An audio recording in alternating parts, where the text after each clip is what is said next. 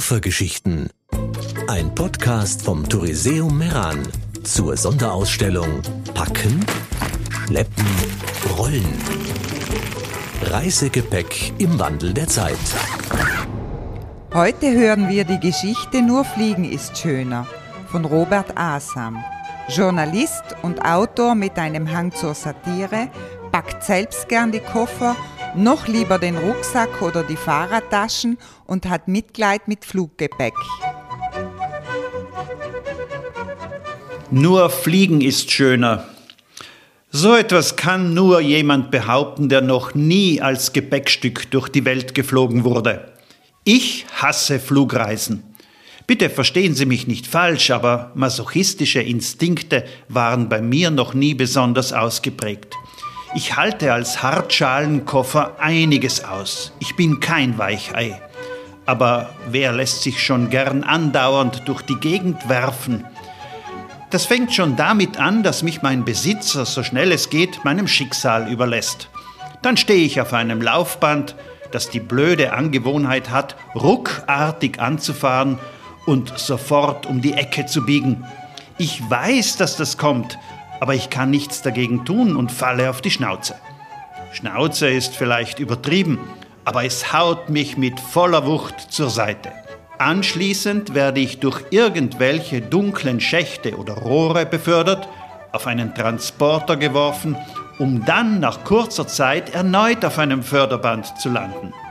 Andauernd packt mich irgendein grober Klotz und zerrt und reißt an mir herum dann verbringe ich Stunden in einem stockfinsteren Frachtraum, womöglich in Gesellschaft eines Rucksacks, der noch nie ein Stück Seife gesehen hat, muffigen Taschen und eingedrückten Pappkartons. Möchten Sie in solcher Gesellschaft reisen?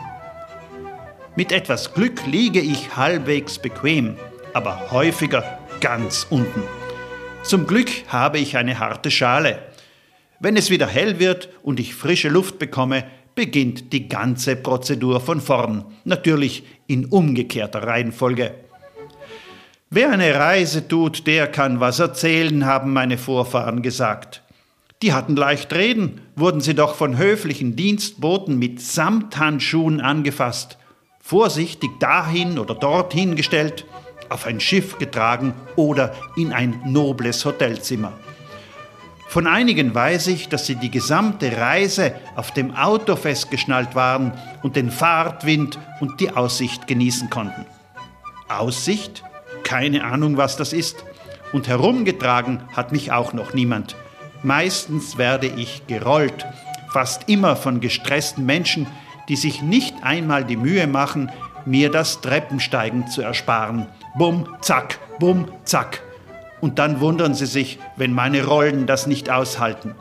Als Koffer kannst du dich gegen solche Umgangsformen nicht wehren. Einmal habe ich mein Nummernschloss verstellt, ohne dass es mein Besitzer bemerkt hat. Daraufhin hat er mit einem Taschenmesser so lange an mir herumgestochert, bis ich nachgegeben habe. Und wissen Sie, was das Absurdeste an einer Flugreise ist?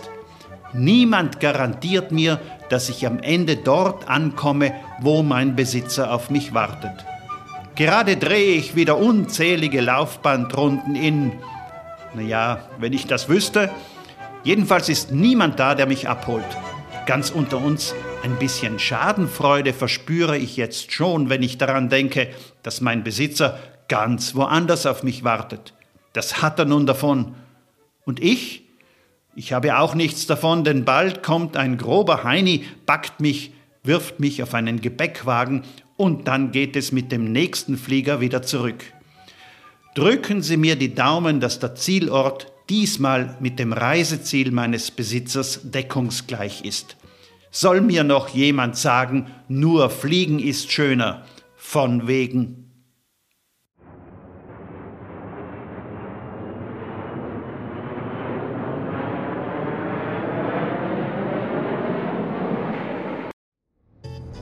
Koffergeschichten, ein Podcast vom Touriseum Meran.